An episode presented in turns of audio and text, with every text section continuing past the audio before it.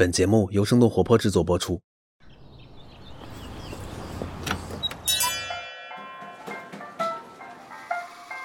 您的 espresso 好了，请慢用。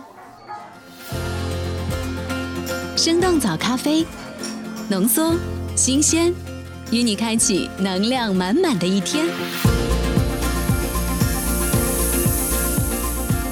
嗨，早上好呀！今天是二零二一年的七月十六号，经星期五了。这里是生动早咖啡，我是来自生动活泼的梦一。每周一、三、五的清晨，几条最新鲜的商业科技轻解读，和你打开全新的一天。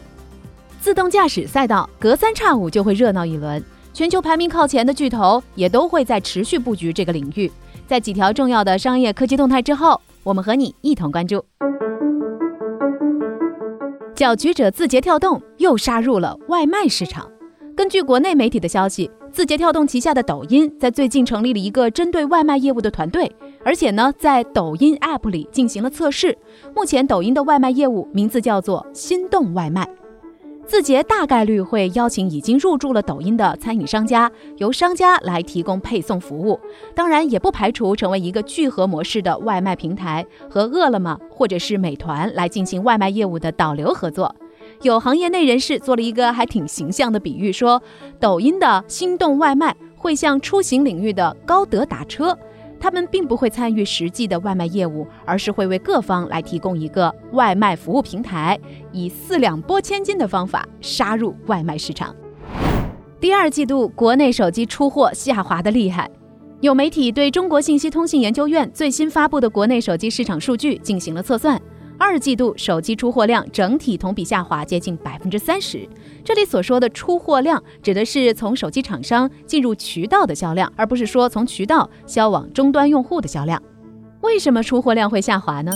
根据这份报告当中的解释，一方面是一季度国内市场手机出货量同比增长超过了百分之一百，需求提前释放了；另一方面呢，是产业链上游手机芯片供应偏紧。另外，出货量下降也有手机需求整体下滑的原因。由于 5G 向个人消费者提供的价值有限，并不足以来刺激用户支付更高的价格更换手机，所以平均更换手机的时间也会不断的变长。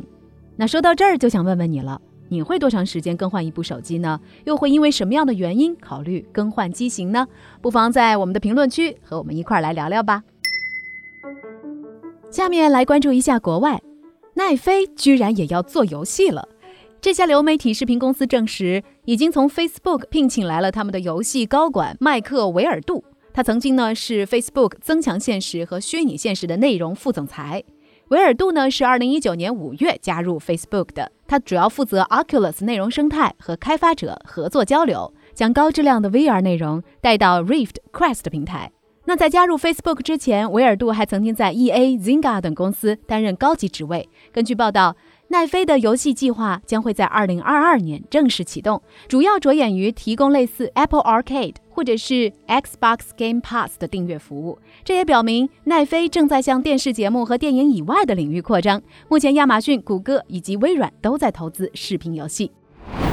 挖走 Facebook 人才的不仅仅是奈飞，最近 Facebook 卫星互联网团队也被亚马逊收购了。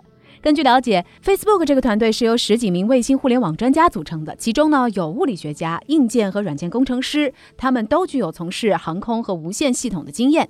那除了专业人才，收购还包括 Facebook 团队开发的部分知识产权以及基础设施。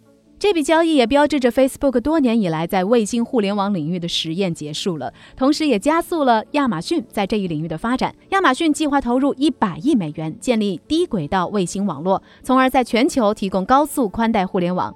在今年四月份的时候，亚马逊将第一颗互联网卫星送入了近地轨道，预计在二零二九年的时候才能完成网络当中三千多枚卫星的全部发射。那相比之下呢？SpaceX 的星链计划好像是遥遥领先了。SpaceX 计划用五年的时间发射数千颗卫星，组成星链网络。目前已经发射了大约有一千八百颗 Starlink 卫星，并且已经在美国向部分的用户提供互联网服务。当然了，全球科技巨头之间各个领域的比拼好像一刻都没有停止过。稍后我们将和你一同关注在自动驾驶赛道上猛踩油门的互联网巨头们。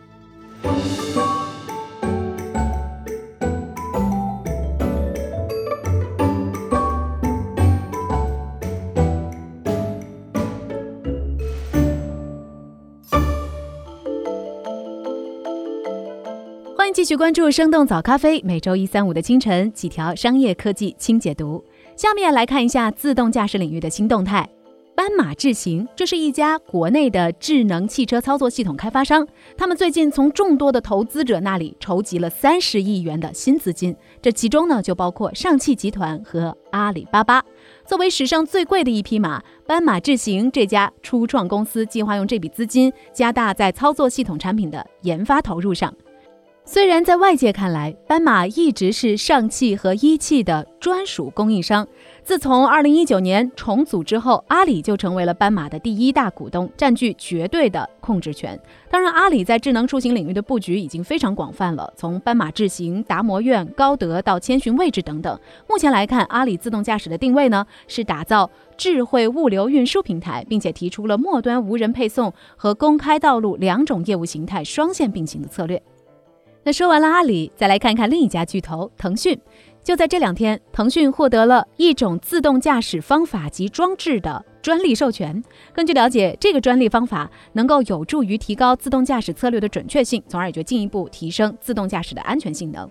没有想到吧？腾讯在自动驾驶领域的专利其实并不止这一项，比如说之前公布的基于人工智能的自动驾驶方法、装置、设备、介质。及车辆等等。另外呢，经过梳理，我们发现，从二零零八年一直到现在，腾讯在汽车交通领域进行了有五十多笔投资，集中在整车制造。自动驾驶、智慧出行以及二手车服务等多个领域，几乎是覆盖了汽车产业链的上中下游。当然，值得一提的是，腾讯呢也是国内首批自动驾驶路测牌照的拥有者。结合自身的高精度地图平台、虚拟仿真平台以及大数据云平台等等技术模块，他们和各地的智能网联测试基地以及汽车企业展开了合作。当然，除了腾讯和阿里，BAT 三巨头之一的百度很早就把自己的未来赌在了自动驾驶上了。前不久，百度汽车投资二十亿，和吉利汽车共同成立了极度汽车团队。根据了解，极度计划在明年的北京车展上展出他们的首款概念量产车。那这款车呢，将会搭载百度 Apollo 自动驾驶技术以及吉利 SEA 浩瀚智能架构，预计售价会高于二十万元。当然，自动驾驶的热浪也同样席卷着海外科技巨头。Google 的母公司 Alphabet 旗下的 Waymo 在六月中旬宣布，他们已经在第二轮外部融资当中募集了二十五亿美元。虽然这一轮的融资之后，对于 Waymo 的估值并没有披露，但是在这一次融资之前，Waymo 的估值就已经高达三百亿美金了。而电商巨头亚马逊，它广为所知的投资成绩就是投资自动驾驶企业 Aurora 以及电动汽车企业 Rivian。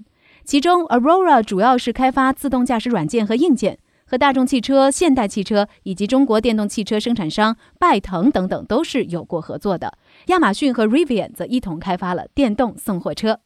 除此之外呢，亚马逊还收购了 Zoox、Dispatch、Canvas 等等初创公司，来丰富他们的自动驾驶生态系统。而微软也是在今年年初领投了自动驾驶公司 Cruise 二十亿美元的投资。Cruise 是通用汽车发起的一家创业公司，之前呢获得了软银愿景基金的投资。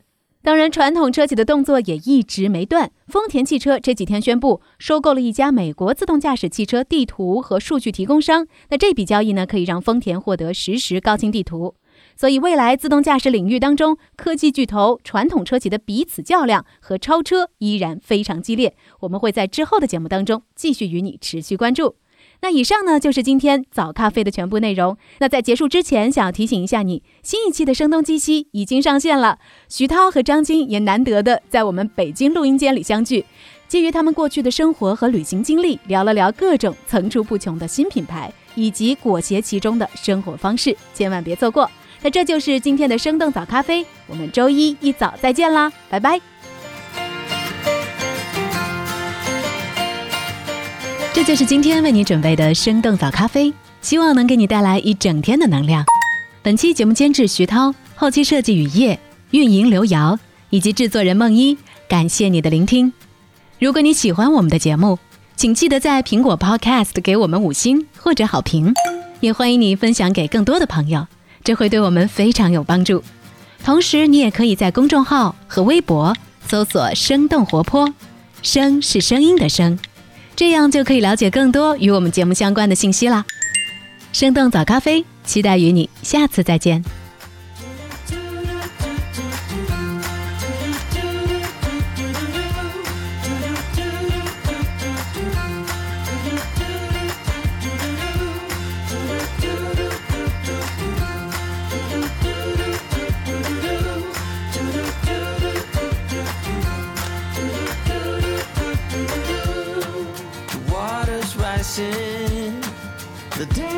Breaking in.